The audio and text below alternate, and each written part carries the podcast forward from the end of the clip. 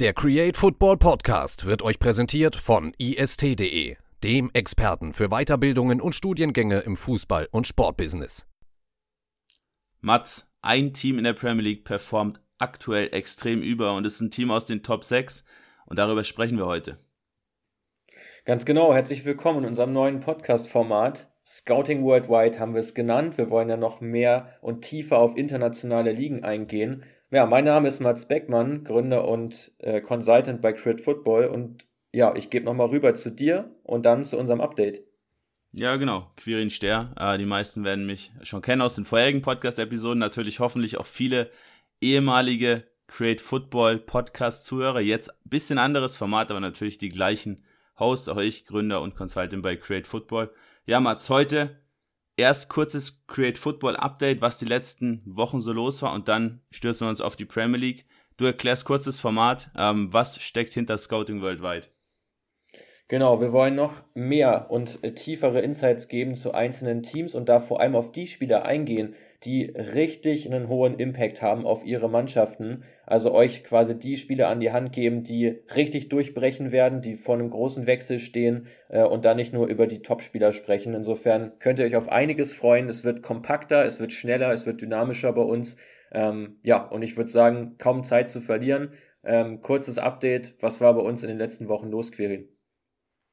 Ja, ich streue einfach mal kurz drei Worte, dann kannst du noch ein bisschen erzählen. Äh, Kooperation mit dem SV Elversberg, äh, dem Tabellenführer der dritten Liga aktuell, äh, öffentlich gemacht worden, kurz nach Weihnachten, freut mich persönlich sehr, äh, da jetzt auch eine Kooperation mit einem Verein öffentlich zu spielen, nach vielen Kooperationen, die wir ja unter dem Deckmantel des Schweigens verhüllen. Dazu Transfermarkt natürlich aktuell. Wir sind äh, extrem Stress mit vielen Transfers, in denen wir mit drin hängen, aber trotzdem cool, jetzt mal wieder einen Podcast aufzunehmen und natürlich auch ich bei Sky zweimal im Transfer-Update gewesen und am 31. Januar der große Deadline Day, auch hier wieder viel, viel internationaler Fußball, den wir damit reinbringen. Der Deadline Day steht an und ähm, ich glaube, dass keine zweite Liga für so viel Aktionismus steht wie die Premier League. Ähm, Gerade in den letzten Monaten, in den letzten Transferperioden extreme Ausgaben nochmal deutlich gestiegen. Äh, Quirin, wie siehst du die Entwicklung der Liga? ja, extreme finanzielle Strahlkraft. Also muss man schon mal sagen, ich habe es dir vor ein paar Tagen äh, geschickt, weil ich es mal komplett spannend fand, diesen Vergleich an einem Spieler mal zu sehen, vom Gehalt her. Äh, wir sprechen jetzt noch gar nicht über die Ablösen, das wird auch noch ein bisschen häufiger heute passieren. Palinja, äh, der Neuzugang bei Fulham, der verdient aktuell 2,5 Millionen bei Fulham. Bei Sporting Lissabon, also dem Top-Team, dem ehemaligen Meister in Portugal, war es nur die Hälfte, 1,25 Millionen im Jahr. Ähm, das ist natürlich schon krass. Da wechselst du zu einem Premier League-Aufsteiger und verdoppelst einfach dein Gehalt. Ja, und ich finde, man sieht es immer öfter, dass eben auch die Aufsteiger, ähm, dass es für die einfach möglich ist, Top-Spieler aus anderen Ligen zu finanzieren und diese eben auch zu bekommen. Und dazu, finde ich, hat sich der Fokus ja ein bisschen gewandelt. Man hat neue Märkte ins Visier genommen in der Premier League, vor allem die MLS und auch Südamerika, wo jetzt eben häufiger geschaut wird, gerade auch bei den Top-Teams, jetzt Manchester City ja schon zwei Spieler aus Argentinien geholt äh, in den letzten ähm, Transferperioden. Ähm, für dich auch nachvollziehbar der Trend? Ich finde den Trend ein bisschen heftig, muss ich ehrlich gesagt sagen, weil du Spieler aus Ligen bekommst, die nicht ansatzweise dem Niveau der Premier League entsprechen, die aber trotzdem sofort funktionieren müssen, weil sie viel Geld kosten. Ähm, also schon ein Overpayment auch da, aber das haben natürlich jetzt auch ja alle auf der Welt gecheckt. Sobald ein Premier League Club an, äh, anklopft, wird natürlich der Preis erstmal ja, fast schon verdoppelt, würde ich fast schon sagen. Ähm, und da können natürlich viele Teams da nicht mitziehen und dann geht so ein Danilo, äh, einer ja, der teuersten Wintertransfers aktuell für 20 Millionen, dann eben zu Nottingham und nicht zu Leverkusen, wo er möglicherweise sogar, ja, also international wahrscheinlich definitiv spielen könnte und vielleicht sogar Champions League. Und gerade wenn du jetzt auf den Winter blickst, Mats, 15 Wintertransfers, die 15 teuersten, da war, davon sind 13 über die Premier League getätigt worden. Ähm, und es waren acht verschiedene Teams, die diese Spieler geholt haben. Also ähm, du hast einfach viele, viele Spiel, viele Vereine, die jetzt in dem Winter auch schon Geld ausgeben. Und es wird im Sommer natürlich noch mehr so sein. Und du hast die Nebenmärkte gerade angesprochen: Brasilien, MLS, Argentinien, Niederlande ähm, und die Ukraine und auch Österreich sind Märkte. Und ja, finde ich ganz spannend, dass man da so international agiert, aber es birgt auch ein Risiko. Ja, aber ich finde, der größte Vorteil liegt natürlich darin, dass die Premier League Teams ähm, da jetzt natürlich nicht dieses krasse Wettbieten gerade haben im Winter, weil eben viele Mannschaften da eher auf ein Schnäppchen aus sind oder vielleicht auf einen Spieler aus sind, der nur noch ein halbes Jahr Vertrag hat, den schon mal vorzeitig sich zu sichern, aber eine ganz hohe Ablöse, das sieht man auch im internationalen Fußball ja relativ selten im Winter. Insofern, wenn man dort Topspieler bekommen will, dann haben die ihren Preis, aber es ist meistens dann noch die einzige Option für den Spieler. Und ich glaube, dass das auch ein Druckmittel auf jeden Fall ist, den Transfer dann auch durchzubekommen. Gerade eben für kleinere Teams wie jetzt Leeds mit Rüther zum Beispiel oder auch Brentford mit Schade. Da wird es jetzt garantiert nicht fünf, sechs Vereine gewesen sein, äh, gegeben haben, die die Ablöse bereit, ja, bereitgestellt hätten. Absolut. Und gerade wenn man es nochmal mit den anderen Top-Ligen vergleicht, also vor allem mit La Liga und Serie A, ist schon wirklich elementar, wenn man sieht, was da an Geld ausgegeben wird und wirklich heftig. La Liga der teuerste Transfer Zygankov 5 Millionen, in der Serie A 3 Millionen. Ähm, und dann hast du natürlich, ja, diese ganzen Premier League Clubs, da haben schon diverse über 10 Millionen jetzt für einen Spieler ausgegeben. Auch spannend, dass die Premier League ja aktuell die zweitälteste Top 5 Liga ist. Und bis auf Moreno, ähm, der, der zur ersten Villa gewechselt ist, sind alle anderen von diesen wirklich teuren Transfers im Winter nicht älter als 24 Jahre. Also der Fokus liegt auch ganz klar auf jungen Spielern dementsprechend schon auch eigentlich sinnvolle Investitionen und nicht nur Overpayment. Ja, finde ich auch auf jeden Fall zukunftsgerichtet, aber wundert mich trotzdem auch nicht, dass die Liga etwas älter ist, äh, weil du natürlich da auch ein sehr, sehr hohes Grundniveau schon mal hast, wo du eben diese krassen Leistungsschwankungen dir gar nicht so viel leisten kannst. Ähm, werden wir auch, glaube ich, gleich im Verlauf des Podcasts nochmal ein bisschen drauf eingehen. Ich würde vorschlagen, Quirin, wir starten mal rein mit den ersten Teams, über die wir sprechen wollen. Das betrifft natürlich zuerst einmal die Top-Teams. Ähm, Arsenal, momentan an der Spitze der Premier League unter Mikel Arteta. Ähm, was ist dir im Spielstil von Arsenal aufgefallen? Was machen sie jetzt besser im Vergleich zu den Vorjahren?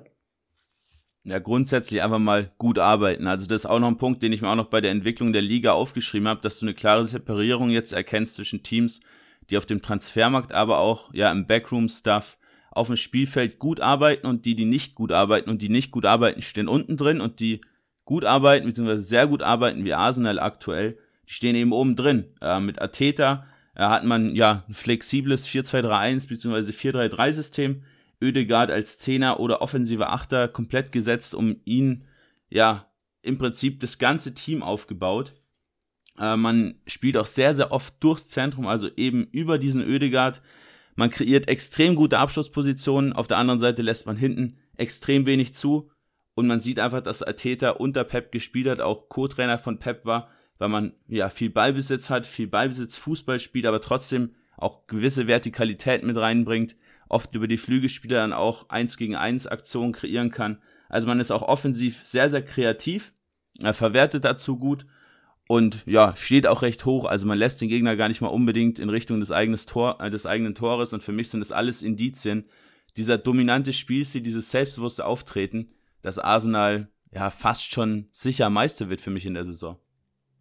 Oh, da stelle ich dir noch nicht so ganz zu. Ja, da sehe ich schon noch ein paar oder vor allem eine andere Mannschaft, die es schon noch abfangen kann. Aber gebt dir recht, so zweitmeiste Tor aus dem Spieler raus spricht auch ganz klar für die offensive Variabilität die man hat. Dazu auch erst ein einziges Standardgegentor kassiert. Fand ich auch sehr interessant, ähm, dass man da doch sich so stabil präsentiert. Und ansonsten Oedegaard für mich auch mit einer der absoluten Schlüsselspieler, die in der Liga so ein bisschen noch in den Schatten gestellt äh, werden. So gerade von Kevin De Bruyne, von Bruno Fernandes, die auf der gleichen Position spielen, die einfach noch ein bisschen mehr Erfahrung haben und in den meisten Kennzahlen dann doch noch ein ganz kleines bisschen über Oedegaard liegen. Aber daran gemessen, dass der noch so jung ist, wirklich Wahnsinn. Äh, Riesentalent und für mich auch ja, Keyplayer, wenn es zur Meisterschaft kommen sollte. Und dahinter sehe ich Martinelli. Ähm, bin Riesenfan von ihm, schon seit einigen Jahren. Ähm, leider ja durch eine Verletzung da lange raus gewesen. In dieser Saison wirklich ja eine unglaubliche Präsenz, gerade auch im Strafraum. Über fünf Ballaktionen im gegnerischen Strafraum. Dazu ein wahnsinnig hoher Expected Assist Wert.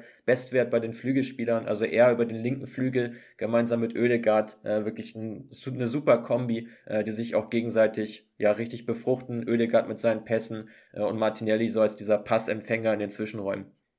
Ja, und natürlich auch Bukayo Saka auf rechts, also das ist auch noch mein, ich sage mal, dritter Schlüsselspieler in der Offensive. Äh, sechs Tore, sieben Vorlagen, spielt endlich dauerhaft auch auf dem Flügel, nicht mehr teilweise auch Wingback oder auch mal Außenverteidiger. Ähm, auch sehr, sehr dribbelstark, dringt extrem oft in die Box ein, 1,5 Torschussvorlagen. Also die Offensive steht, wenn jetzt Jesus wieder fit wird, passt sehr, sehr vieles. Vielleicht noch kurz zur Kaderplanung, Mats. Ähm, ja. Leandro Trossard jetzt neu dazugeholt äh, von Brighton für ja knapp 30 Millionen, bisschen günstiger war er, glaube ich. Ähm, Nochmal eine super Backup-Option, gerade für Martinelli auf links. Ähm, also da die günstigere Option zu einem Diaby, zu einem Mudrik gewählt, aber stand jetzt für den aktuellen Need eigentlich vielleicht sogar der bessere, weil er eben schon weiter ist, auch in der Entwicklung. Grundsätzlich Sommertransferfenster 2019 als Wendepunkt, da hat man Saliba, Tierney, Martinelli geholt und Saka hochgezogen ähm, und seitdem im Prinzip deutlich jüngere Spieler geholt als in den Jahren zuvor, wo auch mal ein Lichtsteiner, ein Sokrates, ein Mikitarian dabei waren. Ähm, man hat super Oder gute Deals gemacht. Ja, genau. Ich hätte jetzt noch zehn andere aufzählen können. Ähm, ja. Aber, aber jetzt eben deutlich jünger. Man hat gute Deals gemacht mit Ramsdale, Ödegaard, der nur 35 Millionen gekostet hat. Und nur vier der aktuellen Stammspieler kamen aus der Premier League. Das heißt auch hier großer Fokus auf Internationalisierung, gutes Scouting in Europa, viele viele Youngster, die man jetzt mit einbaut. Ähm, und auch in den letzten zwei Sommern nur Turner, der über 25 Jahre alt war von den Neuzugängen. Also clevere Transferstrategie, guter Fußball, den man spielt.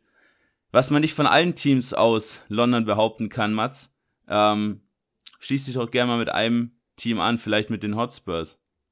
Ja, die Spurs fallen mir da auch als erstes ein, unter Antonio Conte ja im klassischen 3-4-3-System unterwegs. Ich muss sagen, so gerade im Spielstil, finde ich, passt eigentlich vieles. So, man hat die drittmeisten Schüsse, zweitmeiste Flanken, zweitmeiste 1 gegen 1 Duelle, auch sehr viele progressive Pässe, also Pässe, mit denen man Gegenspieler aus dem Spiel nimmt, auch Läufe. Da funktioniert eigentlich recht vieles. Trotzdem äh, steht man nicht besonders gut da in der Tabelle wegen der Defensive. Also hier wirklich ja ganz viele Fehler auch äh, individueller Art, die zum gegnerischen Torschuss führen. Das, man hat hinten auch nicht wirklich einen Topspeed äh, bei den Innenverteidigern, also hat gerade auf den Halbpositionen äh, dort immer wieder Probleme äh, bei Konterangriffen, das Ganze eben zu stoppen. Ähm, ja, dazu kein Team aus der Premier League hat mehr Tore aus dem Spiel heraus kassiert, also wirklich unfassbar viele, 23 an der Zahl. Ähm, ja, und das, obwohl man eigentlich einen recht niedrigen XG per Shot Against äh, Wert aufweist. Das bedeutet, die Gegner kommen eigentlich aus recht schwachen Positionen zum Abschluss. Ähm, trotzdem, ja, viele Tore erzielt, weil man einfach zu viele gegnerische Schüsse, Schüsse zulässt. Und das, ja, da liegt das Problem ganz klar in der Defensive aus meiner Sicht äh, und auch ganz klar in der Innenverteidigung, wo einfach die Qualität gegenüber den anderen Top-Teams zu niedrig ist. Ja, ist auch meine, meine quasi Hauptfrage an dich gewesen. Wie schätzt du die grundsätzliche Qualität ein? Und da muss man schon sagen, gerade im zentralen Mittelfeld, aber auch, äh, wenn man jetzt mal die Schienenspielerposition zum Beispiel rechts betrachtet mit Emerson, aber auch die Innenverteidiger natürlich, Juris, der auch schon vier Tore verschuldet hat, ähm, ja. auch der, der Höchstwert in der Liga. Ähm, also da fällt schon einfach auf, dass man nicht so eine hohe Qualität an den Tag legen kann. Auch ein Dyer zum Beispiel, der zwar passstark ist, aber der einfach gegen den Ball äh, deutlich abgebaut hat. Auch ein Longley, das hat einen Grund, warum Barca den verliehen hat.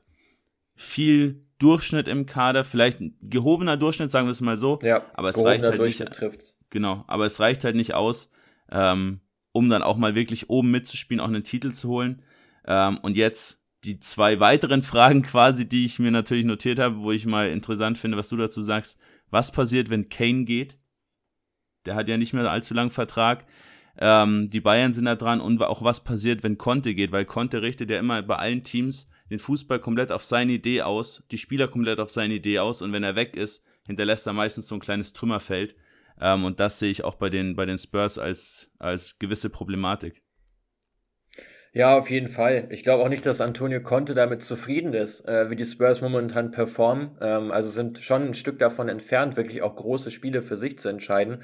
Bei Kane, glaube ich, ähm, ja, finde ich den Transfer, den sie ja äh, jetzt vor einiger Zeit gemacht haben, äh, im letzten Sommer, ähm, dass sie Richarlison dazugeholt haben für sehr viel Geld aus Everton. Ähm, der war, glaube ich, genial, äh, weil du den natürlich auch auf rechts einsetzen kannst, also auch gemeinsam mit Kane. Könnte der spielen, kann auch für Kane spielen, aber es wäre natürlich ein unfassbares Downgrade, ähm, weil einfach diese Beständigkeit bei Harry Kane ja so wahnsinnig hoch ist kaum verletzt, dazu auch eben als Vorlagengeber, als Impulsgeber, wenn er sich ein bisschen fallen lässt im Mittelfeld, auch mit seinem Passspiel enorm wichtig für die Mannschaft. Aber mir fehlen so ein bisschen diese außergewöhnlichen Performances eigentlich im ganzen Team, wie es eben Harry Kane mit seiner Beständigkeit macht, ähm, so noch Heumin Son natürlich als sein Sturmpartner, äh, der auch immer mal wieder für Überraschungsmomente sorgt, aber mir fehlt eigentlich so ja, fehlen so Spieler, die einfach in drei, vier, fünf Kategorien richtig, richtig stark sind, weil es ist halt häufig nur eine bis zwei bei einigen Teams, äh, bei einigen Spielern. Äh, und den einzigen, den ich da sonst noch äh, ne rausnehmen würde, ist Heuberg, ähm, der wirklich auch eine, eine starke Rolle mal wieder spielt. Ähm, der alleine kann es aber im zentralen Mittelfeld natürlich nicht richten. Und das ist für mich auch das Problem. Insgesamt zu wenig Qualität im Kader des Spurs, als dass es für mehr reichen könnte. Noch kurz ein Wort zur Kaderpolitik, Kaderplanung. Ja, wie du schon gesagt hast, also ich glaube, da ist eigentlich wenig hinzuzufügen. Äh, man hat das verpasst, wirklich auf den Schienenspielerpositionen sich auch für die Zukunft gut aufzustellen. Perisic jetzt ganz gut, äh, gute, gute Maßnahme, aber mir fehlt es auf beiden Seiten eigentlich an wirklich hochqualitativen einer, ähm, ja, Alternativen, um den Spielstil da auch besser durchzudrücken, ähm, wie ich es eben auch schon gesagt habe, und dazu eben, wie gesagt, in der Abwehr äh, Riesenprobleme.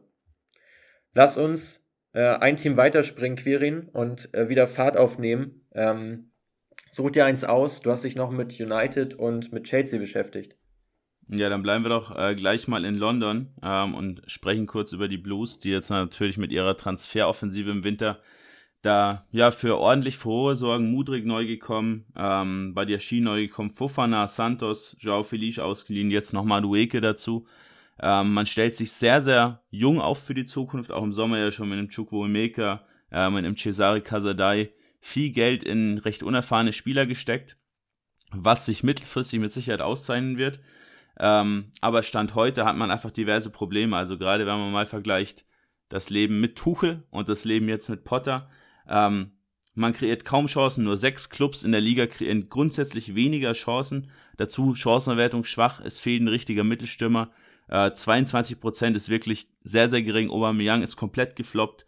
Potter kann sein eigentlich, eigentliches System, sein 3-5-2 nicht wirklich ähm, umsetzen. Jetzt auch ein Mudrik, auch ein Madueke sprechen auch eher dafür, dass man auf ein System mit klaren Flügelspielern geht, ohne Wingbacks. Passt natürlich ein Kukureya wieder nicht so unbedingt dazu. Dazu fehlt Kanté als die absichernde Instanz im Zentrum. Das heißt, die Gegner kommen in deutlich bessere Abschlusspositionen und auch mit dem Ball Jorginho im Formloch, der hat auch keine große Zukunft bei den, äh, bei den Blues. Man kann auch aus dem Zentrum heraus viel schlechter das Spiel aufbauen. Also du siehst schon, Mats, Baustellen um Baustellen.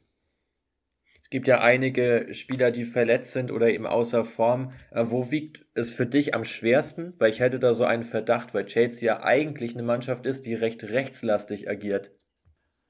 Ja, schwierig. Äh, ich würde mich da gar nicht mal unbedingt auf einen Spieler festlegen. Bin gleich mal gespannt, was du zu sagst. Für mich ist der Kanté-Ausfall eigentlich der schlimmste, weil man diese grundsätzliche Stabilität, ähm, auch vor der Abwehr dann einen Abräumer zu haben, was mit Tuchel wirklich super funktioniert hat, diese Dreierkette, davor dieser Double Pivot, wie man so schön sagt, also die zwei Sechser, Jorginho, Kanté, vor allem Kanté eben mit seinem Stellungsspiel, mit seiner Zweikampfintensität, der fehlt für mich extrem und dementsprechend ist man natürlich auch defensiv recht anfällig. Wen siehst denn du? Also ich glaube, dass gerade der Ausfall von Reese James auf der rechten Seite extrem ja, ja, guter Punkt. Guter ähm, Punkt.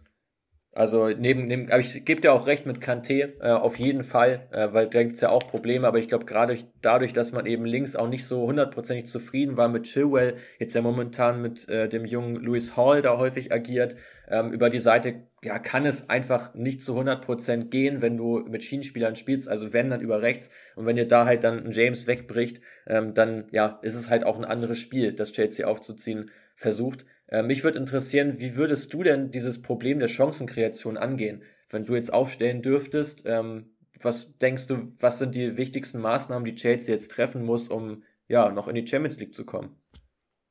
Ich würde komplett auf Flügelspieler gehen. Du hast einen Sterling im Kader, der spielen kann. Madueke kommt neu dazu. Ein Mudrik wird mit Sicherheit nicht auf der Bank sitzen. Für die Summe, für die man ihn jetzt geholt hat. Also jetzt auf ein System gehen. Vielleicht ein 4-3-3 äh, kann ich mir durchaus vorstellen, weil eben du hast richtig gesagt, James, ähm, ich dachte, dass du jetzt einen Offensivspieler meinst, aber James, natürlich, stimme ich dir komplett zu, der fehlt da extrem in der Chancenkreation. Ähm, vielleicht auch ein 3-4-3, aber da fehlen eben, wie gesagt, diese wirklich guten Schlü äh, Flügelspieler äh, oder Schienenspieler, besser gesagt. Und ob ein Kukureya und Mudrik so gut harmonieren, ist auch fraglich. Aber ein 4-3-3 jetzt aufzustellen, vielleicht ja einen Mount, einen Harvards äh, eher auf so eine Zehnerposition dann auch zu bringen, ähm, aber da hast du natürlich vorne drin weiterhin das Problem, dass du da einfach keinen Spieler hast, der wirklich deine Tore macht. Das heißt, du kannst zwar die Chancen kreieren, aber du musst sie halt trotzdem noch verwerten. Ähm, aber das wäre auf jeden Fall mal eine, eine Idee, auf klare Flügelspieler zu gehen, die auch viele 1 gegen 1 Duelle suchen können.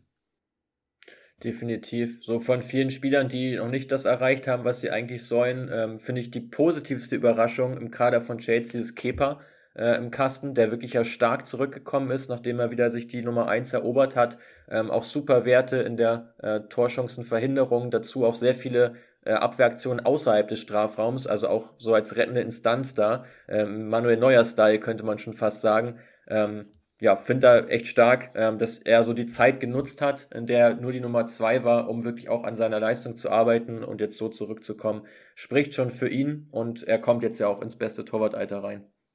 Ja, bin ich mal sehr gespannt, was passiert, wenn Mondi zurückkommt, der mal wieder an der Schulter verletzt ist.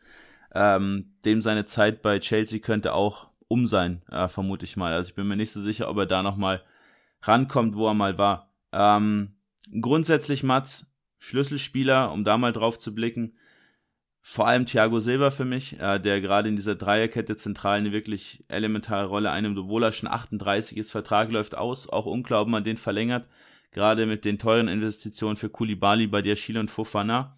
Und gerade wenn man dann auf eine Viererkette geht, ist er vielleicht auch nicht mehr zwingend notwendig, aber ja, sein Stellungsspiel, vor allem auch die Zweikampfhärte, wenn er in den direkten Zweikampf muss, wirklich brutal gut. Passqualität auch super. Zwar nicht besonders progressiv, aber dafür hättest du ja normalerweise einen Jorginho. Bin ich auch mal gespannt, wie man den vielleicht mit einem Rice äh, dann im Sommer auffängt ähm, und da was Neues macht. Auch hier läuft ja der Vertrag aus, wie grundsätzlich bei vielen Spielern bei Chelsea. Also da muss auch ja noch einiges gemacht werden und ich denke, es war nicht das Ende der großen Investitionen bei, bei Chelsea. Also da muss auf jeden Fall auf, auf der 6 und auch im zentralen Sturm noch was gemacht werden. Lass uns doch mal von äh, Blau zu Rot gehen, ähm, zum anderen strauchelnden Top-Team, nämlich zum FC Liverpool, ähm, die eine ganz andere Ausgangslage im Grunde genommen haben. Da ist die Chancenkreation gar nicht mal so das Riesenproblem. Man hat relativ viele Schusschancen ja auch nach Dribblings kreiert. Äh, einmal mehr natürlich dank Mo Salah, ähm, der wie immer extrem viele ja, Pässe auch in den Halbräumen erhält, von dort auch, auch, auch aufdrehen kann. Und trotzdem ist so ein bisschen der Wurm drin. Äh, wenn du mich fragst, ich sehe es auch so ein bisschen als Problem, dass man jetzt ja im Sommer sich von Sadio Mané getrennt hat, dafür mit David Nunez ja einen neuen Stürmer integriert hat, der einfach viel zu viele Großchancen bisher vergeben hat. Ähm, also für dich auch, so aus deiner Betrachtung heraus eins der Hauptprobleme, die Chancenverwertung bei den Reds? Ja, auch. Ich habe gleich noch ein anderes Hauptproblem, auf das wir gleich noch zu sprechen kommen. Bin ich mir gar nicht mal sicher, ob du das so auf dem Schirm hast. Ähm, aber ich würde Nunes auf jeden Fall Zeit geben, weil er bringt sich in die Situation, er kommt zum Abschluss. Ja. Und auch ein Salah und Mané haben Zeit gebraucht, um auf dieses Niveau zu kommen. Und Nunes hat es bei Benfica eindrucksvoll nachgewiesen, dass er das kann. Ähm, und ich bin mir ziemlich sicher, dass jetzt viele Leute auf ihn schimpfen und in zwei Jahren ist es komplett vergessen, weil er dann ähm, auch die Dinger vorne macht. Dazu wird mit Firmino äh, wahrscheinlich auch verlängert, also man hat auch nochmal eine Backup-Option. Wie würdest du denn Stand heute offensiv aufstellen, wenn alle fit sind? Boah, wenn alle fit sind, äh, würde ich, glaube ich, äh, in der Dreierreihe vorne mit Luis Diaz gehen, äh, mit Nunez, weil, wie du schon sagst, ich bin ja auch riesen Fan von ihm und ich meine, er hat über sieben Boxaktionen äh, in pro 90 Minuten. Also das, den Wert habe ich auch noch ganz selten gesehen. Also er kommt in die Position auf jeden Fall. Chanceverwertung muss besser werden und rechts natürlich Mo Salah ähm, weiterhin gesetzt. Ich glaube, dass Cody Rakbo, wenn alle fit sind, schon noch seine Rolle ein bisschen suchen muss. Ähm, auch wenn ich ihn ja auf keinen Fall so wahnsinnig viel schlechter sehe als die anderen. Also ich glaube, es kommt bei Liverpool auch darauf an, dass du eben in der 55., in der 60. Äh, so stark wechseln kannst, um dich wirklich auch wieder nach oben zu katapultieren. Wie wäre deine ja. Aufstellung? Ja, gehe ich voll mit. Äh, bin auch ein großer Diaz-Fan. Rota ja. dann ja auch noch eine Option, die du im Zentrum bringen kannst. Ähm, ja. Also da ist man schon sehr gut aufgestellt. Auch für die Zukunft war ein Gagpo einfach ein guter Transfer, gerade auch für die Ablöse, äh, die er gekostet hat. Ungefähr diese ja, 30, 40 Millionen äh, muss ihn auf jeden Fall mitnehmen. Was ich als grundsätzlich großes Problem sehe, Mats, ist das zentrale und zentrale defensive Mittelfeld. Ähm, ja. Gerade mit Melo hat man sich gar nicht verstärkt. Henderson über dem Zenit, Milner über dem Zenit. Elliott und Cavallo machen es ganz gut, aber sind natürlich auch noch nicht auf dem Niveau. Cater viel verletzt gewesen, Jones viel verletzt gewesen. Fabinho deutlich unter seinen Möglichkeiten in dieser Saison, ist auch ein äh, großer Kritikpunkt der Fans, die sich wundern, was mit Fabinho gerade jetzt nach der WM passiert ist, weil er ähm, so wirkt, wie wenn er komplett sein Tempo verloren hätte. Ähm, und auch Thiago, der auch ein Spieler ist, der extrem oft überspielt wird. Mit dem Ball extrem wichtig, aber gegen den Ball, gerade dieses Pressing, was eben auch Klopp spielen lassen möchte, ähm, da ist Thiago nicht besonders stark und dementsprechend wird natürlich auch oft die äh, Abwehrkette Liverpools gefordert und da hat man auch immer wieder Verletzungsprobleme. Ein Konate, der nicht so richtig in die Spur kommt, ein Van Dijk, der regelmäßig fehlt, ein Gomez, der komplett stehen geblieben ist in der Entwicklung. Ähm, also ich sehe die Probleme tatsächlich eher im Zentrum, im Mittelfeld und in der Abwehr anstatt im Sturm. Ja, ja, sehe ich ähnlich. Also ich meine alleine der Fakt, dass man fast 30 Ballverluste pro 90 Minuten mehr hat als zum Beispiel Manchester City, äh, das ist schon wirklich eklatant. Also ich finde, das ist viel zu viel und da sieht man halt auch, dass dann die Abstände, wenn sie nicht so wirklich stimmen, dann kommt Liverpool halt auch häufig in so ein Fahrwasser in dieser Saison, dass sie eben auch mal 0 zu 3 untergehen, wie jetzt neulich bei Brighton, äh, was einfach daher rührt, dass man gar nicht in die Zweikämpfe reinkommt. Und dann hilft dir eben gerade so ein Thiago nicht wirklich, weil der braucht eben diese kurzen Distanzen zum Gegenspieler, um eben per Gegenpressing dann wieder Druck auszuüben und den Raum sofort zu verengen, weil nur über die Körperlichkeit äh, definiert sich Liverpool nicht. Deswegen sehe ich auch gerade so einen Zugang wie eben Bellingham oder vielleicht die vermeintlich günstigere Version mit äh, Matthäus Nunez als dringend erforderlich im nächsten Sommer, dass man dort einen Qualitätszuwachs bekommt im zentralen Mittelfeld. Und in der Abwehr muss man sagen, Van Dijk ähm, trotz aller Defensivprobleme er individuell unfassbar stark wieder in der aktuellen Saison. Am Boden, bei den Interceptions, in der Lufteffizienz, überall in den Top 5 in der Liga. Ähm, also wirklich ganz stark. Es mangelt einfach an der Konstanz neben ihm, ähm, was auch mit eins der Probleme ist, weswegen man ja auch einen sehr hohen ja, eine sehr, eine sehr, sehr gute gegnerische Schussposition häufig zulässt äh, bei Torabschlüssen des Gegners. Also da, glaube ich, liegen die größten Probleme vom FC Liverpool und ich glaube, wir haben ganz gute Ansätze schon gehabt, um ja, wie man das Ganze ausmerzen kann. Prima, Mats. Dann lass uns mal ja, ein bisschen nach Osten springen aus Liverpool. Äh, zwei Clubs auf, aus den Top 6 haben wir noch. Äh, der eine, der ja vermutlich der Club ist, der Arsenal noch abfangen könnte, und der andere, der extrem stark überperformt, Manchester United. Du hast es eben schon angekündigt. Ich bin sehr gespannt auf deine Begründung davon. Unter Erik Ten Haag hat sich ja vieles verändert im Vergleich zur Vorsaison. Genau, äh, sehr, sehr links- und zentrumslastig, also weiterhin in der Saison, gerade das Zentrum natürlich mit Bruno Fernandes, auch mit Eriksen, der aus der Tiefe den Spielmacher gibt, äh, wirklich sehr, sehr wichtig. Dazu sehr, sehr schnelles Umschaltverhalten, also schon sechs Kontertore, äh, gibt nur zwei Teams in den Top 5 Ligen, die mehr haben. Ähm, ganz, ganz spannend, auch die meisten Schüsse nach Konteraktion in der ganzen Premier League. Man hat eher wenig Ballbesitz, wenige Angriffe, die man generell in die gegnerische Hälfte reinbringt und gerade wenn man auf die Expected Points blickt, wird schon offensichtlich, warum man auch overperformt. Man wäre nur Neunter nach diesen Expected Points, weil man vor allem hinten extrem anfällig ist. Er hat da eigentlich deutlich mehr Tore, ja, oder hätte deutlich mehr Tore kassieren müssen, als man kassiert hat. Äh, De Gea mit einer, ja, ich sag mal Wiederbelebung, der war ja auch schon mal äh, kurz davor abgeschrieben zu werden, jetzt äh, wieder einer der besten Keeper der Liga. Ähm, vorne ist man auch noch halbwegs effektiv aber grundsätzlich die Defensive ist nach wie vor wackelig, äh, auch wenn Maguire draußen sitzt. Ähm, und das sind die, die Hauptgründe. ja, das sind die, das sind die Hauptgründe, warum, warum Menu so overperformt. Ich finde da auch ganz spannend, dass die eine extrem tiefe letzte Linie haben äh, bei den Abwehraktionen. Also es gibt ja diese durchschnittliche Distanz ähm, bei den Abwehraktionen. Da sind nur zwei Teams mit Everton und den Wolves noch tiefer postiert als Man United, was ja so ein bisschen auch diese Kontertaktik erklärt äh, mit den vielen äh, Toren. Ich habe eine Frage zur Kaderplanung. Wie siehst du das, ähm, wie Ten Hag gerade seinen Kader gestaltet? Das sind ja sehr viele Spieler aus seinem Umkreis, sage ich mal, die entweder aus der Eredivisie kommen oder eben Holländer sind, wie jetzt im Winter mit Wout Weghorst.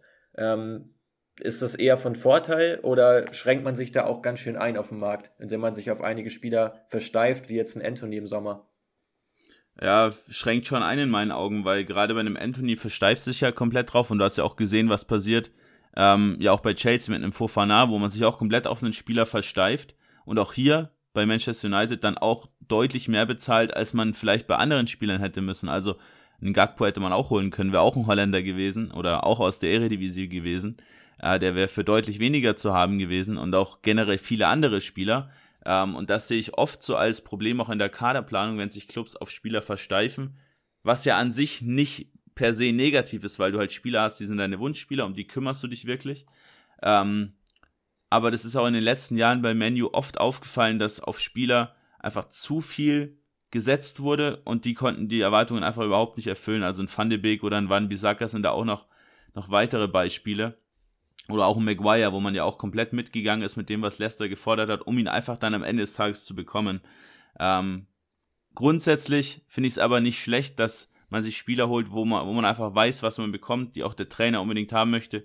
Problematisch ist natürlich immer, wenn der Trainer am Ende des Tages wieder weg ist. Definitiv. Wer sind denn für dich die Schlüsselspieler in der aktuellen United-Saison? Ähm, ich habe da so einen Verdacht äh, auf der Zehner-Position, der ja extrem unterperformt noch. Ja, Bruno Fernandes natürlich. Äh, vier Tore, drei Vorlagen ist natürlich noch zu wenig, was auf dem Blatt Papier steht, aber gerade wenn du auf die ganzen Werte, gerade diese ganzen Passstatistiken blickst, mal wieder mit De Bruyne, der absolut beste Spielmacher in der ganzen Liga und vielleicht sogar in den Top 5 liegen, ähm, extrem viele Schnittstellenpässe, 2,5, sehr viele von diesen Smart Passes auch. Also wenn du viele Gegner überspielst mit einem Pass, äh, da hat er die zweitmeisten in der gesamten Liga. Ähm, also er kreiert sehr, sehr viel, aber natürlich, du hast keinen Abschlussstürmer. Ein Ronaldo ist weg. Ein Weghorst, ja, lasse ich mal unkommentiert, ist auch die Frage, ob der die Qualität hat, aber zumindest mal ein anderer Spielertyp. Ähm, und im Prinzip ist es eigentlich nur ein Rashford gerade, ähm, der vorne auch wirklich mal in die Abschlussposition kommt, aber er natürlich auch häufig nach Konteraktionen dann da und das zeigt so ein bisschen, wo der Fußball gerade hingeht. Tan Haag sieht, okay, es funktioniert noch nicht so wirklich mit dieser wirklich großen Spielkontrolle, die ich eigentlich gerne an den Tag legen würde. Pressing funktioniert auch noch nicht so wirklich, das heißt, ich schalte einfach erstmal um. Mit einer hohen Effizienz gewinne ich meine Spiele, sodass erstmal ein bisschen Ruhe einkehrt. Ja, man hat sich ja vor allem auch darauf konzentriert, eben viele zu Null Spiele dann auch äh, zu etablieren im Spiel von United. Also erstmal ja diese defensive Stabilität herzustellen. Ähm, für dich nochmal ein, zwei Sätze zu äh, Casemiro. Genau, äh, Casemiro ist der zweite Schlüsselspieler für mich aktuell. Ähm, der Transfer hat sich auf jeden Fall ausgezahlt. Also im Vergleich zu vielen anderen teuren war Casemiro wirklich einer, der auch ein gutes Preis-Leistungs-Verhältnis mitbringt. Ähm, hat ein extrem starkes Stellungsspiel, was er, was er an den Tag legt, gehört dazu den besten Spielern der Liga führt extrem viele Zweikämpfe, auch wenn seine Qualität ein bisschen zurückgegangen ist, weil es natürlich nicht mehr La Liga ist, sondern jetzt die Premier League. Äh, aber ist wirklich sehr, sehr intensiv, unterbindet damit viele Angriffe der Gegner durchs Zentrum, unterbindet auch viele Konterangriffe der Gegner. Und es war eins der Hauptprobleme von United, diese Konteranfälligkeit und eben durchs Zentrum. Ähm, also seine defensive Absicherung ermöglicht United auch viel mehr von dieses Pressing so langsam in den Griff zu bekommen, da aktiver zu werden und gleichzeitig mit dem Ball auch deutlich stärker als bei Real Madrid, weil er eben keinen Groß und Modric mehr neben sich hat, sondern selbst oft ja diese progressiven Pässe auch nach vorne spielt und dieser XG-Chain-Wert, also an wie vielen ähm, Angriffen war er beteiligt, wo dann am Ende ein Abschluss daraus entstanden ist, da gehört er auch zu den Besten der Liga.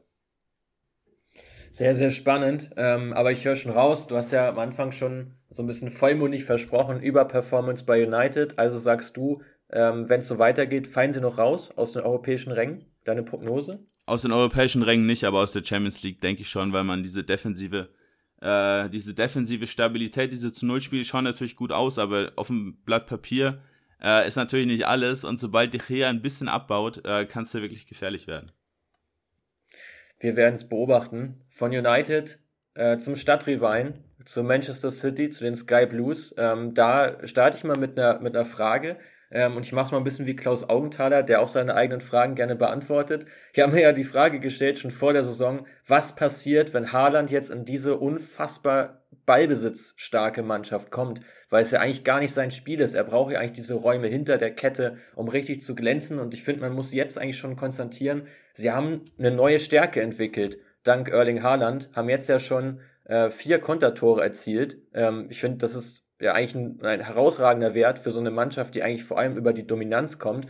Und sämtliche Statistiken beim Norweger sind ja astronomisch gut. Meiste Tore, höchster Expected Goals Wert, also ich finde, man hat da eigentlich eine neue Stärke entwickelt durch einen anderen Spielertypen und da hat sich auch Pep Guardiola extrem weiterentwickelt, der ja ein ähnliches äh, Problem in Anführungsstrichen schon mal hatte mit Ibrahimovic vor einigen Jahren in Barcelona, wo es ja überhaupt nicht funktioniert hat. Jetzt hat Ibra natürlich nicht die Sprintstärke gehabt wie in Haaland, war aber trotzdem ja vor allem als Zielspieler äh, einzusetzen. Und ich finde, das hat er jetzt halt deutlich cleverer gemacht und eben auch das Spiel von City an Haaland angepasst und nicht andersrum.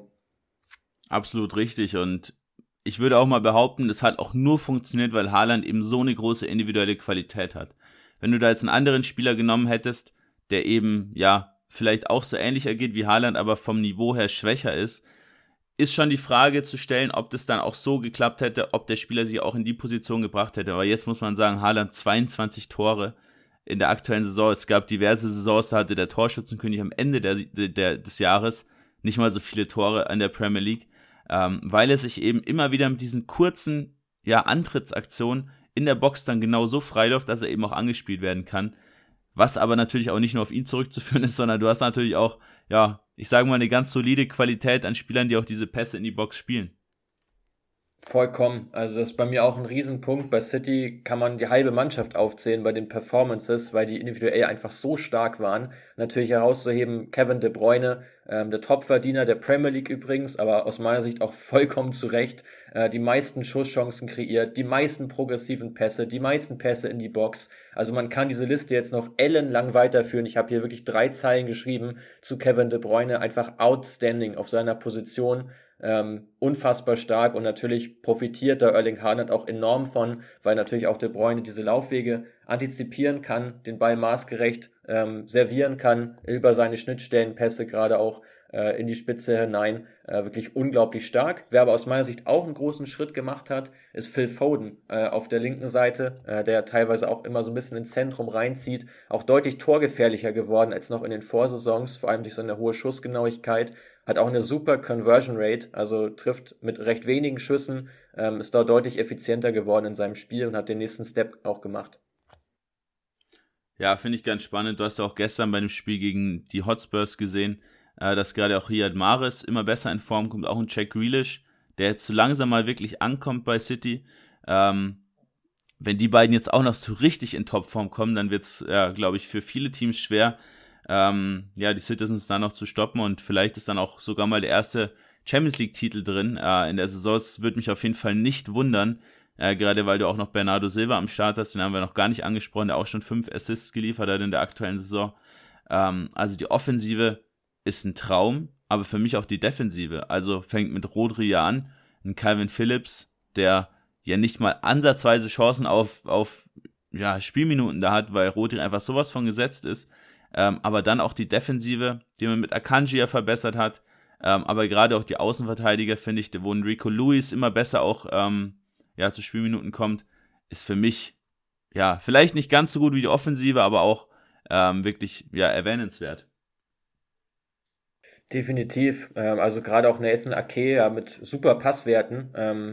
Also gerade auch wenn er ins letzte Drittel hineinspielt, hat auch die meisten erfolgreichen progressiven Pässe von den Verteidigern in der Premier League. Ähm, also wirklich, ja, auch da einfach einen Schritt gemacht. Und ich finde gerade diese Breite macht es bei City einfach aus, dass du da auf vielen Positionen eben so eins zu eins wechseln kannst, weswegen sie für mich auch weiterhin einer der Top-Favoriten auf den Titel sind in der Premier League mit ihrer ja sehr hochstehenden, auch letzten Linie, äh, wo sie es auch mit ihrem Tempo ganz gut verteidigen können, auch individuell nicht so viele Fehler machen, wie es zeitweise auch bei Arsenal der Fall ist, wo es halt häufig auch nicht bestraft wurde. Ähm, ja, bin mal sehr gespannt, wie die Saison weiterläuft. Aber Quirin, wir wollen ja nicht nur über die absoluten Top-Teams sprechen, sondern ja auch ähm, so ein bisschen eine Riege darunter schauen. Und da ist ja ein Team momentan so richtig äh, in Form, ähm, was man, glaube ich, jetzt zu dem Zeitpunkt noch gar nicht erwartet hatte nach diesem Investment. Nee, ähm, ja, Newcastle United natürlich, die meisten werden sich schon gedacht haben, vier Punkte nur hinter, hinter Platz zwei aktuell, äh, neun Punkte hinter Arsenal auf Platz eins. Also für den Titel wird es vermutlich nicht reichen im ersten Jahr, aber ja, zumindest ein internationaler Platz, selbst wenn man jetzt noch ein bisschen abbauen sollte, ähm, ist da absolut möglich. Schlüssel Nummer eins, Eddie Howe natürlich, zu dem wirst du mit Sicherheit auch gleich was sagen. Ähm, und Schlüssel 2, was ich eigentlich, ja, fast sogar noch spannender finde, man hat zwar ja diesen neuen Investor aus Saudi-Arabien, aber man hat ja gar nicht mal unbedingt viel Geld investiert, also für Premier League-Verhältnisse. Wenn man sieht, ja, ein Sven Bottmann, der war recht teuer. Ähm, du hast auch einen Nick Isaac. Pope dazu geholt. Und natürlich, genau, Alexander Isaac als den, ja, ich sag mal, Top-Neuzugang, der aber noch gar keine große Rolle gespielt hat aufgrund von Verletzungen in der Saison. Aber du hast es einfach geschafft, Spieler, die ein recht geringes Niveau in den letzten Jahren hatten, auf ein hohes Niveau zu bringen. Also da sehe ich einen Fabian Scher, da sehe ich einen Miguel Almiron. Und du hast dich gerade auch im zentral-defensiven Mittelfeld mit Bono Guimaraes, einem meiner absoluten Lieblingsspieler, verstärkt. Ähm, und dich eben genau auf einer Position verstärkt, wo du einen Spieler brauchst und nicht so wie Chelsea, den Sturm und das zentrale defensive Mittelfeld erstmal außen vor gelassen.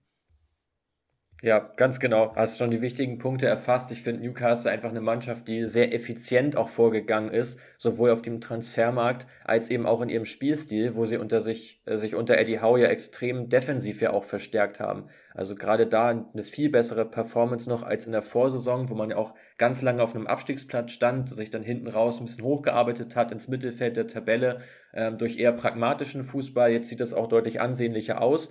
Und ich finde alleine bemerkenswert, man hat nur sieben Gegentore aus dem Spiel heraus kassiert in der aktuellen Saison. Der Bestwert der Premier League, nicht City, nicht Liverpool, nicht Arsenal, äh, schon gar nicht Chelsea. Nein, es ist Newcastle. Ähm, und dazu auch eben kreieren sie immer sehr, sehr gute Abschlusspositionen. Und das liegt natürlich auch an Kieran Trippier äh, mit seiner Flankenqualität. Ich finde, da hat man einen Spieler, der einfach eine Sache exzellent kann. Und das ist eben Flanken, das sind Standards, ähm, die man sich da zunutze macht. Die anderen Spieler hast du bereits schon genannt. Nick Pope, elfmal zu null gespielt. Ähm, ja, eine Safe Rate von über 80 Prozent, wirklich wahnsinnig gut und der hatte ja auch schon in Burnley herausragende Statistiken. Also hier hat man sich äh, ja, einen Spieler geholt fürs Tor, wo man genau wusste, der kann konstant auf Top-Niveau Premier League performen und tut das jetzt eben auch in einer stärkeren Mannschaft, äh, wo eben auch was zu reißen ist. Also ich finde, da passt sehr viel, sehr, sehr gut zusammen äh, bei den Magpies ähm, und ich hätte das, um ehrlich zu sein, aber trotzdem nicht erwartet, dass sie zu einem, zum jetzigen Zeitpunkt eben so gut stehen in der Tabelle und da einigen so richtig die lange Nase zeigen. Nee, ich auch nicht. Ich habe es ja live gesehen äh, gegen Fulham, wo sie ja, ich glaube, 5-1, 5-0, irgendwie sowas um den Dreh gewonnen haben, wo du auch einfach gesehen hast, wie dominant sie jetzt schon auftreten. Also es ist ja, hat ja nichts damit zu tun, dass man jetzt versucht, über Umschaltfußball erstmal irgendwie auf an Ergebnisse zu kommen, sondern es ist ja genau dieser Spielstil, den Eddie Howe ja auch in Bournemouth schon geprägt hat, einfach dieses, ja doch, mit recht viel Beibesitz dann auch versuchen, Chancen zu kreieren. Du stehst hinten sicher, Bottmann, Scher, ein exzellentes Duo. Du hast einen Burn, der so ein bisschen mit reinrückt als linker Verteidiger wenn Trippier auf der anderen Seite mit nach vorne geht. Ähm, also du bist hinten einfach extrem gut aufgestellt. Er ist elf Gegentore, du hast gerade schon gesagt, wie gut man da steht. Ähm, und du hast eben auch nicht den Need, dass deine Innenverteidiger das Spiel aufbauen, weil es einfach Bruno Guimaraes macht. Ähm, ja, und vorne bist du dann auch so gut aufgestellt, dass ein Alan Maximin nach seiner Verletzung sogar gar nicht mal richtig ins, ins Spiel wieder reinkommt, äh, weil einfach die anderen so gut funktionieren. Auch ein Joey Linton, gar nicht angesprochen, kann auf der 8 spielen, kann äh, links außen spielen, kann sogar in der Sturmspitze spielen, der auch ja, sogar zwei Schritte nach vorn gemacht hat im Vergleich zu vor ein bis zwei Jahren. Ähm, also für mich ja Hau genau der richtige Transfer auf der Trainerposition gewesen. Ein Satz noch zu Miguel Almiron von mir, äh, der ja wirklich seine Rolle jetzt gefunden hat, so als Inside Forward, der von der rechten Seite gern nach innen zieht, da auch häufiger noch den Abschluss sucht. Wahnsinnig dynamischer Spieler und bei ihm ganz interessant, dass er tatsächlich schon fünf Second Assists hat, also quasi die Vorlage zur Torvorlage geliefert hat. Und fünf ist ein Wert, den erreichen einige Spieler nicht mal in der ganzen Saison. Also wirklich ganz, ganz stark, auch im Passspiel überragend, sehr sicher, 84 Prozent als, äh, als Flügelspieler, eine sehr, sehr gute Quote. Ähm, also auch er in einem richtigen Form hoch und ja, das ist so das erste Jahr in der Premier League, wo er wirklich richtig zündet.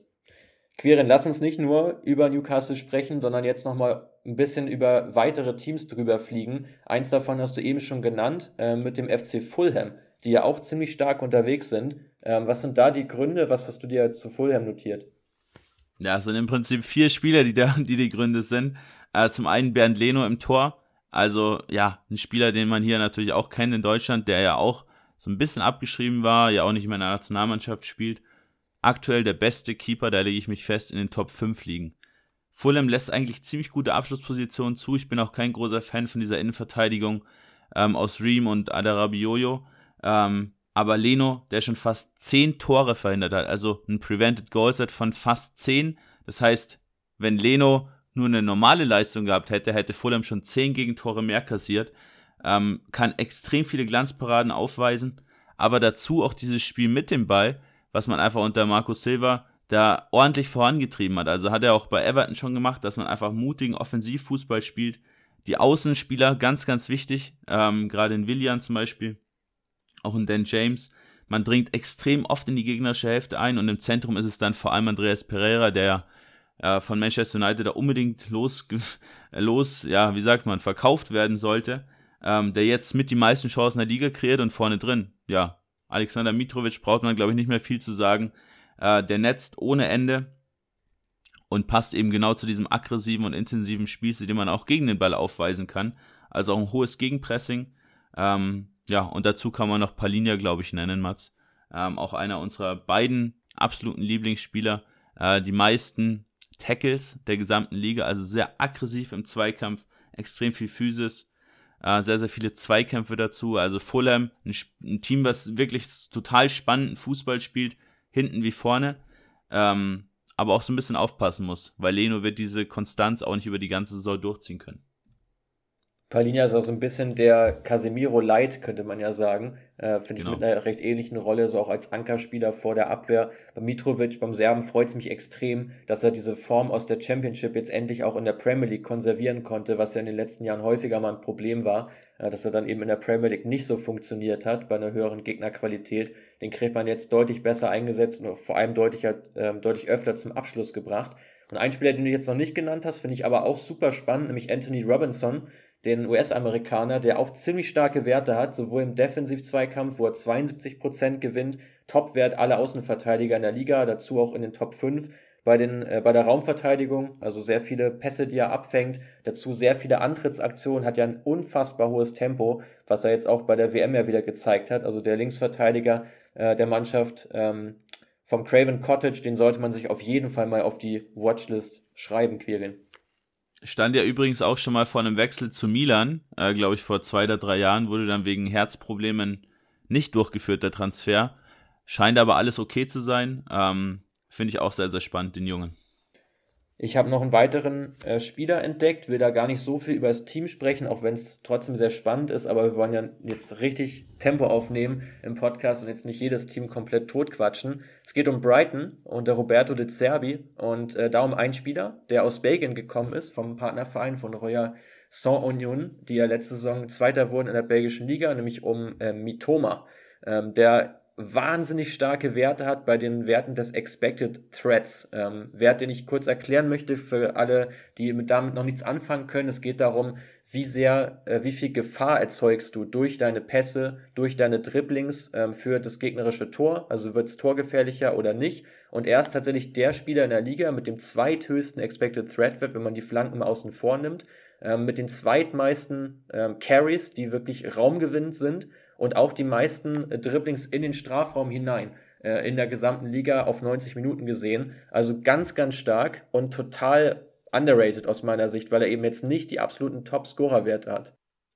Und dazu die meisten Deep Completions, Mats, also die meisten Pässe in die Tiefe, die ankommen. Äh, Habe ich mir auch notiert als einen der absoluten Player to watch, Kaorumi Toma. Ähm, definitiv mal in den Notizblock aufnehmen für alle äh, Hobby-Scouts hier unter den Zuhörern. Ähm, bei ihm auch ganz spannend, dass De Zerbi jetzt von dieser Dreierkette Potters weggegangen ist, jetzt meistens 4-2-3 einspielen lässt und mit Thomas, der bei Royal Union vor allem als linker Schienenspieler eingesetzt wurde, jetzt ja als Linksaußen eingesetzt wird. Und ich habe da vor kurzem so einen lustigen Tweet gelesen, äh, weil Brighton jetzt ja gegen, gegen Liverpool spielt im Pokal. Ähm, und da geschrieben wurde, ah, Trent Alexander Arnold regt sich schon wieder auf, dass er das dritte Mal in der Saison gegen Mitoma spielen muss und das dritte Mal in Folge einfach hops genommen wird. Ähm, ja, wundert mich nicht. Also hat man jetzt ja auch zuletzt gesehen, als, als Brighton da 3-0 gewonnen hat gegen Liverpool. Mitoma unfassbar. Also diese kleinen, schnellen Bewegungen, die der macht. Ähm, ganz, ganz spannend und passt natürlich auch total gut zu Brighton, die einfach so eine klare Vision und klare Transferstrategie haben. Du hast Royal Union angesprochen, wo man diese Spieler wie einen Simon Adingra zum Beispiel, auch einen Victor Bonifac, äh, da jetzt erstmal weiterentwickeln kann und dann, wenn die das nächste Niveau erklimmen, dann in die Premier League holen kann. Bei einem Undaf hat es nicht ganz geklappt. Vielleicht kommt da auch noch der Durchbruch. Ähm, aber es kann natürlich auch nicht bei jedem Spieler klappen. Die Adaption des Spiels von De dauert noch so ein bisschen an. Ähm, man hat noch mehr Spielkontrolle jetzt, als es bei Potter eh schon der Fall war. Sehr, sehr passlastig alles. Trotzdem zielstrebig. Also, ja, sehr, sehr spannend und ist auch keine Overperformance, die man da an den Tag legt, sondern man ist wirklich so gut, wie man in der Tabelle auch steht. Genau, ist genau ähm, recht glatt ja das Ganze bei den Seaguides. Ähm, ich würde aber auch ganz gerne mal über eine Mannschaft mit dir sprechen, auch bei der hinsichtlich der Kaderplanung, die gerade nicht allzu gut performt. Es geht um den FC Southampton, das jüngste Team der Liga, die letzter sind. Arsenal wiederum ist insgesamt ja nur 0,2 Jahre älter äh, im Schnitt und Tabellenführer. Äh, was sind für dich die Schlüsse daraus? Boah, da stellst, stellst du mir jetzt eine schwierige Frage. Bin ich gleich mal gespannt, was du zu sagst. Äh, ich finde es grundsätzlich spannend, dass man auf diese ganzen jungen Spieler geht.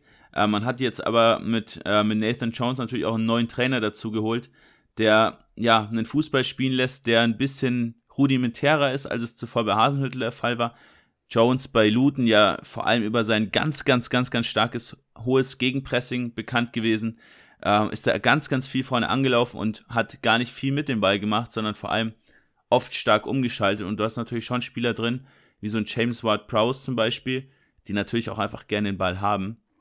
Ähm, und auch ein Duje, äh, Duje Kaleta Saar zum Beispiel in Innenverteidigung, die einfach das Spiel kreieren wollen. Und das passt für mich noch nicht ganz so zusammen. Bin ich mal gespannt, wie auch die neuen Wintertransfers jetzt in Orsic, auch in Carlos Alcaraz, ähm, das Ganze jetzt vielleicht positiv verändern können.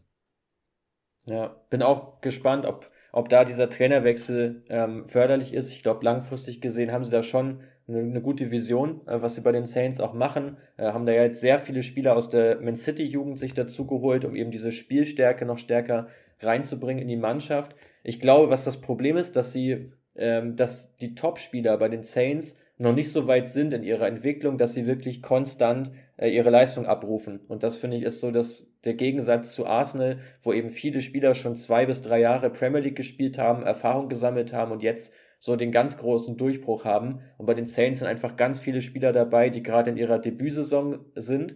Und das gilt ja auch für die anderen Teams im Grunde genommen, die auch recht weit unten drin stehen, die auch alle recht junge Teams haben, mit Leeds, mit den Wolves und auch mit Everton, äh, die auch einige junge Spieler hier in ihrer Mannschaft drin haben, äh, die auch einfach zu große Schwankungen haben, nicht diese Konstanz und dann kommst du halt leider ein bisschen in Trouble rein, äh, weil dir einfach so die richtige Teamstruktur ein bisschen abhanden geht. Also ich finde, man hat bei, den, bei Southampton schon echt ein, ein Risiko auch eingegangen und da zahlt man auch gerade ein bisschen den Preis für, dass man da vielleicht ein bisschen zu forsch dran war und sich gedacht hat, ja, mit sehr viel Dynamik, jungen Spielern, mitreißendem Fußball, da können wir richtig was reißen in der Saison. Wenn du einmal in diesen Negativstrudel reinkommst, wird schwer für so eine junge Mannschaft, sich da rauszuarbeiten. Ja, ist ja ein bisschen so dieses grundsätzliche Investorendrama, was man ja häufig hat. Da habe ich auch vor kurzem wieder was zu gelesen äh, wo auch jemand gesagt hat, ja, Investors like to change the club overnight, äh, was man ja auch bei Chelsea gerade sieht, dass eben sehr viel schnell erz erzwungen werden soll, äh, gerade auch auf dem Transfermarkt, was man, was man ja klar sehen kann bei den ganzen Ausgaben der Saints. Und gerade diese ganzen City-Spieler passen halt nicht zwingend zu diesem Spielziel von Jones.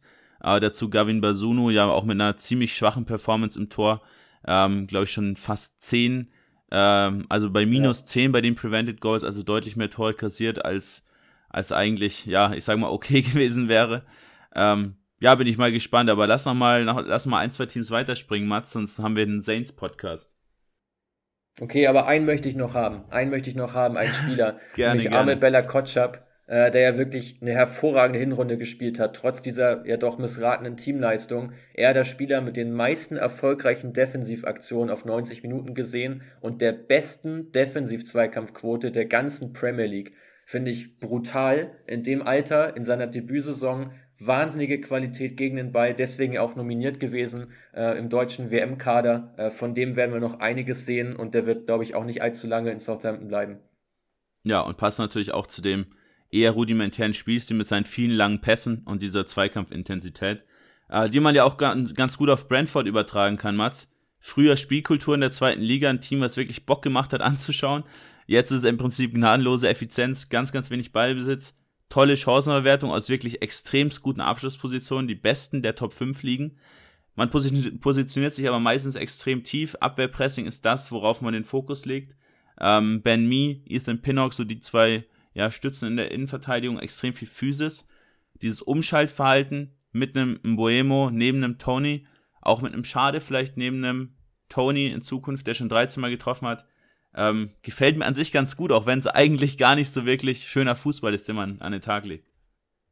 Dafür aber auch taktisch ja sehr flexibel. Häufig greift man ja auf ein 4-3-3 zurück, wenn es gegen schwächere Teams geht, so wie jetzt äh, am letzten äh, Spieltag. Und ansonsten ist ja vor allem so ein 5-3-2-System, man dann nochmal einen Defensivspieler mehr drin hat. Sehr direktes Spiel ja auch äh, bei den Bees, äh, die immer versuchen, wirklich sehr vertikal umzuschalten nach einem Ballgewinn. Äh, auch Josh Da Silva finde ich mit einer sehr spannenden Rolle. Sehr hohe Effizienz im Dribbling und ähm, auf, dem, auf dem Boden. Äh, Im Zweikampf dazu die meisten progressiven Läufe aller zentralen Mittelfeldspieler in der Liga. Ähm, also auch einer, der wirklich stark darin ist, Räume zu überbrücken, auch die richtigen Momente zu finden. Ähm, ja, einige spannende Spieler auf jeden Fall im Team von Thomas Frank und ich finde, die machen es auch ganz, ganz stark, haben im Abstieg erneut überhaupt nichts zu tun.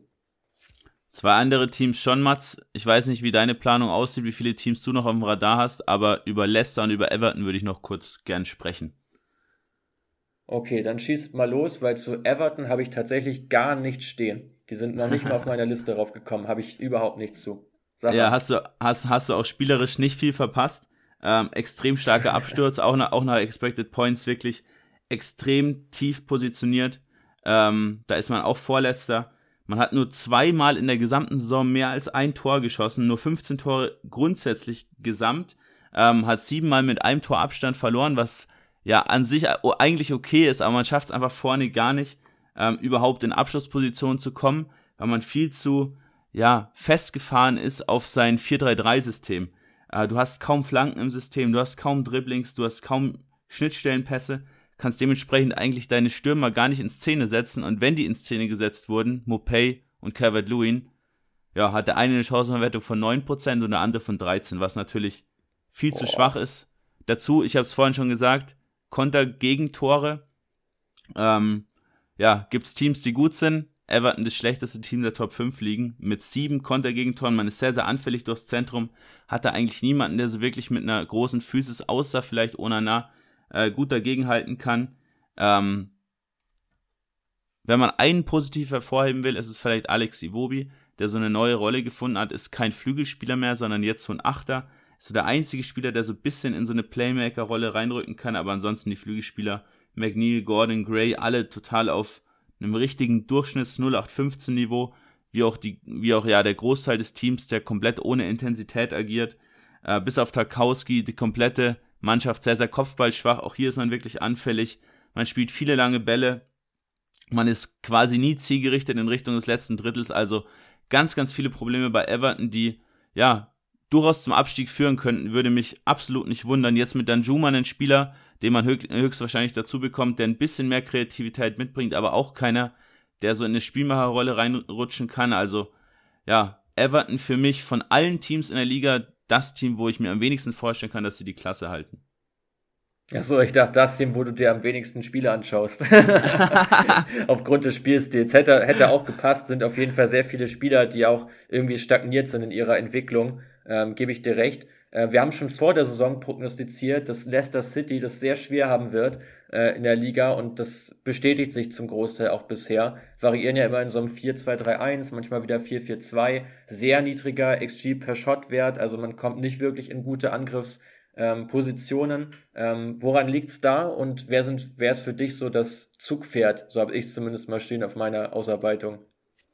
Ja, sehr viel Ballbesitz, aber extrem langsamer Fußball. Also Brandon Rogers, der gerne den Ball hat, aber viel lateral spielt, also ganz wenige vertikale Pässe, wenig Progression im Spiel. Dementsprechend kommst du selten ins letzte Drittel, noch viel seltener überhaupt in die Box rein. Dazu hast du kaum ja. Flanken. Du hast Barnes als einzigen Spieler, der mal mit einem 1 gegen 1 Duell mal ein bisschen was aufbrechen kann. Alle anderen versuchen im Prinzip mit Pässen Chancen zu kreieren. Ähm, und es ist halt viel zu ausrechenbar. Also ich habe es ja auch gesehen, da haben sie Nottingham zwar 4-0 abgeschossen, aber das war auch so mit das einzige wirklich gute Spiel in der gesamten Saison, wo auch Nottingham ja, gut dran beteiligt war, weil die einfach extrem schwach waren. Ähm, und dazu sehr schwacher Torwart Danny Ward, der auch mit Basunu zusammen zu den Schwächsten der Liga gehört. Äh, minus 7,5 Prevented Goals, also auch deutlich mehr kassiert als erwartet. Innenverteidigung, ja, überlasse ich dir, sag mal gerne was dazu. Äh, Amate und Wout Fez. Ja, also man hat hier nicht wirklich äh, die, die höchste Qualität. Amaita ja lange Sechser gewesen, dann ja irgendwann umfunktioniert zum Innenverteidiger. Watt Fast ja so ein No-Nonsense Centerback, äh, wie sie ihn in der Premier League äh, gerne mal taufen. Also einer, der wirklich ausschließlich dazu da ist, Zweikämpfe zu führen, Zweikämpfe zu gewinnen, aber jetzt auch nicht der allerspielstärkste ist. Ähm, Soyuncu ja so ein bisschen auf dem Sprung zu Atletico, den will man ja auch noch abgeben. Also ich finde, man hat gerade in der Zentrale doch sehr viel Qualität verloren. Dazu ja auch einige Verletzungsprobleme äh, auf den Außenbahnen, aber insgesamt finde ich auch, fehlt so ein bisschen die, ja, das, das Tempo, die Würze im Kader, äh, um wirklich nach Ballgewinn auch mal schneller nach vorne zu spielen. Ich habe es ja auch notiert, als meiste Pässe pro Ballbesitzminute immer schon Indikator dafür, dass sehr viel Geschiebe auch dabei ist, gerade wenn man dann eben nicht ähm, so eine gute Chancenkreation mitbringt. James Madison kann da einem so ein bisschen leid tun. Bin auch mal gespannt, was mit Tielemans passiert, äh, der im Sommer garantiert weg sein wird. Der wird seinen Vertrag da auf keinen Fall verlängern. Ähm, und ich glaube, dass es für den auch eine große Chance ist, sich jetzt mit 25 bei einem besseren Team nochmal deutlich mehr in Szene zu setzen, ähm, weil er noch so der Einzige ist, der auch häufig vertikal spielt. Ja, du hast gerade schon einen wichtigen Punkt angesprochen, den man auf keinen Fall vernachlässigen darf bei Leicester. Transferpolitik, großes Thema. Im Sommer, ich habe da vor kurzem einen Scout kennengelernt, der gemeint hat, ja, Financial Fair Play hatten sie einige Probleme, dementsprechend im Sommer auch wenig passiert auf dem Transfermarkt. Wenn du jetzt mal auf die Schlüsselspieler schaust, Madison Vertrag bis 24, Wadi Vertrag bis 24, Thielemanns bis 23, Suyunchu bis 23, Ndidi bis 24. Insgesamt sieben Verträge laufen im Sommer aus neun weitere laufen im Sommer 2024 aus. Du hast ganz, ganz großes Problem, weil im Prinzip ja von den wirklichen Schlüsselspielern nur Sumare, Daka und Dewsbury Hall länger als ja bis 26 oder länger gebunden sind. Also es wird einen großen Umbruch geben bei Leicester. Ähm, für mich hat man da auch nicht nachhaltig weitergearbeitet nach dem Titelgewinn, ähm, nach der Meisterschaft, sondern rutscht derzeit wieder komplett ab und es würde mich auch hier nicht wundern, wenn man in den nächsten ein, zwei Jahren wirklich in ganz, ganz extreme Abstiegsnöte kommen wird. Quirin, wir sind hier schon in der Nachspielzeit unserer Episode. Lass uns noch mal eine Schnellrunde machen zu einigen Spielern oder zu kurzen Fakten zu Teams. Ähm, ich würde dir mal das Wort übergeben. Greif dir doch noch mal drei Themen raus, äh, wo du kurz noch mal ein, zwei Sätze zu rausballerst. Dann schließe ich mich an und äh, danach sprechen wir noch mal kurz über einen wahrscheinlichen Aufsteiger in die Premier League, um das noch mal reinzubringen. Ja, ich werfe einfach mal äh, drei Spieler kurz raus, du kannst ja auch drei reinwerfen. Äh, Jacob Ramsey von Aston Villa, für mich ganz spannender Spieler, den auf jeden Fall auf dem Schirm behalten, Box to Box. Ähm, wirkliche Breakout-Season aktuell. Dazu Matthias Jensen, Vertrag bei Brentford verlängert, auch Box-to-Box-Spieler, ähm, einer der absoluten Schlüsselspieler, weil er eben auch eine hohe Qualität an seinen Aktionen mitbringt. Ähm, und Michael Olise jetzt äh, super Freischusstor gemacht gegen Manchester United äh, vor ein paar Tagen. Äh, für mich wird er auch besser als Eberechi Eze bei Crystal Palace. Ähm, für mich auch ein Spieler, der bald den Weg in die Nationalmannschaft Englands finden sollte.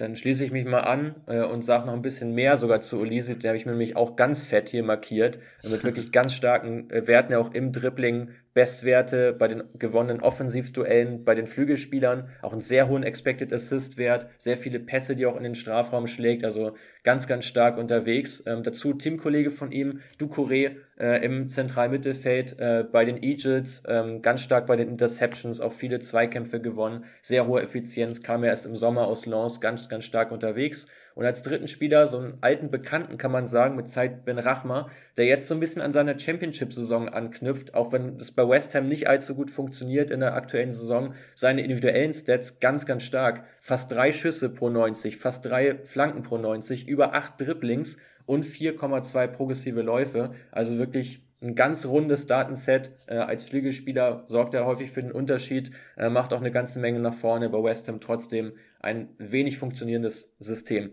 Ganz im Gegenteil zum Team von Vincent Company, nämlich zum FC Burnley, die einen kompletten Strukturwechsel hinter sich haben, nachdem sie ja immer dieses Kick and Rush gespielt haben, äh, immer gegen den Abstieg in der Premier League, jetzt ein totaler Wandel, neuer Trainer, neues System und es funktioniert auf Anhieb richtig gut. Ja, schon da ich nach neuneinhalb Jahren entlassen worden, ähm, nach sechs Jahren in der Premier League abgestiegen. Ja, da stand vieles so vorm Zusammenbrechen, damit Company eine recht mutige, ja, Traineroption gewählt, sag ich mal. Und auch hier auch der Einfluss von Pep Guardiola wieder zu erkennen. Ich habe es letztes Mal schon zu dir gesagt, Mats, ich glaube, dass Pep Guardiola der einflussreichste Trainer weltweit ist, was so sein Spielstil her angeht, dass er von vielen auch so ein bisschen, ja, kopiert ist das falsche Wort, aber dass sich viele einfach bei ihm was abschauen. Ähm, und das hat Company ganz richtig gemacht und auch so ein bisschen dann noch angewandelt auf seine eigenen Ideen. Äh, war ja zuletzt in Anderlecht, hat jetzt mit, mit Burnley extrem viel Ballbesitz in der Liga. Man spielt ein sehr, sehr hohes Gegenpressing, extrem viel Intensität. Man unterbricht den gegnerischen Aufbau extrem früh. Ähm, die ganzen Angriffe sind extrem effizient, weil man vor allem viel vertikal spielt. Die Flügelspieler ähm, im 4-2-3-1-System haben eine extrem hohe Wertigkeit, werden da ganz, ganz oft in die Angriffe eingebunden. Ähm, man hat jetzt schon 16 Punkte Vorsprung auf die Playoff-Plätze, also auf Platz 3. Stand 20.01.13.05 Uhr. Heute Abend spielen sie wieder. Da werden es vermutlich 19 Punkte sein. Ähm, also spielerisch ganz, ganz spannend.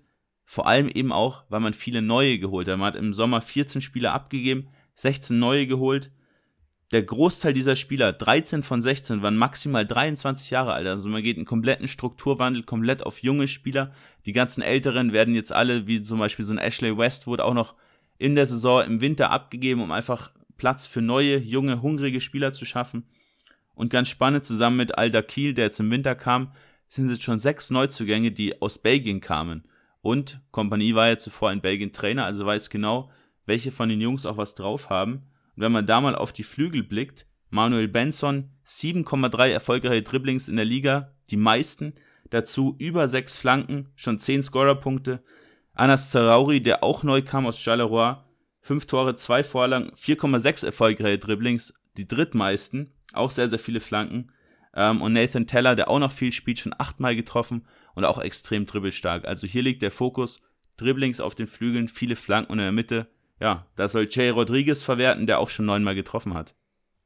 Ich glaube, dass bei Benson noch einige Teams ein bisschen geschlafen haben, kam er für nur 4 Millionen. Und der Spieler ist ja auch nur 1,66 groß. Also finde ich auch ganz spannend, dass er es wirklich auch schafft, sich in der recht physischen, robusten zweikampfbetonten Liga sich so gut durchzusetzen. Ähm, da hat man auf jeden Fall das richtige Vertrauen gehabt und so ein bisschen diese regionale Taktik äh, geht da auf jeden Fall auf, äh, sich wirklich da die Sahnestücke rauszupicken, weil eben auch der belgische Markt nicht immer die Möglichkeit hat, das zu verdienen, was man in Burnley bekommt und vor allem auch eben zu einem Top-Team in den Championship zu wechseln. Schon ein großer Anreiz, bekommt man wirkliche Top-Spieler aus einer Liga, äh, Finde ich eine gute Stra Transferstrategie, auch wenn es auch da, ähnlich wie bei Ten Hag, schon auch wieder ein bisschen zu einfältig schon fast ist für meinen Geschmack.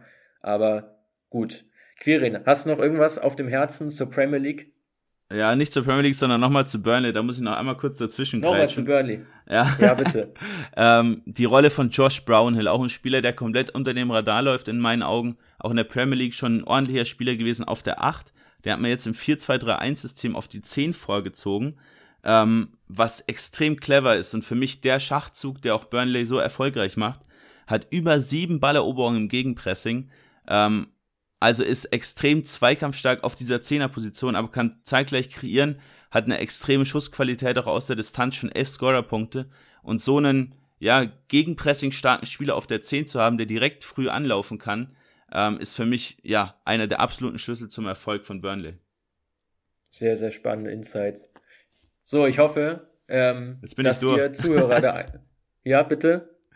Jetzt bin ich durch mit meinen Infos zu Burnley. Jetzt, jetzt bist du durch, ja, ja. Also ich würde sagen, wir schließen mal die Folge. Sieben, gute sieben Minuten Nachspielzeit. Das ist ja inzwischen auch üblich seit der WM. Insofern kommt das ja alles noch ganz gut hin. Ich hoffe, ihr habt einiges mitgenommen. Ich hoffe, ihr habt Bock bekommen auf dieses neue Format, äh, das wir jetzt eben regelmäßig äh, produzieren werden. Dann natürlich beim nächsten Mal zu einer anderen Liga. Mir jetzt sehr viel Spaß gemacht. Haben, glaube ich, eine richtig gute Dynamik drin gehabt. Ähm, ja, und würde sagen, wir hören uns beim nächsten Mal. Bleibt unserem Podcast treu. Jeden Montag ganz wie immer den 15 Minuten International Podcast gerne immer zwischendurch mal anhören und dann eben ähm, alle vier Wochen jetzt diesen großen Podcast, wo es in einer Stunde um eine Liga geht. Quirin, die letzten Worte gehören dir. Ja, bleibt mir nicht mehr viel zu sagen. Premier League sehr, sehr spannend. Ich freue mich aufs Meisterschaftsrennen, ähm, aber bin auch sehr, sehr gespannt auf den Abstiegskampf. Ja, und freue mich auf die nächsten Episoden mit dir, Mats. Ciao.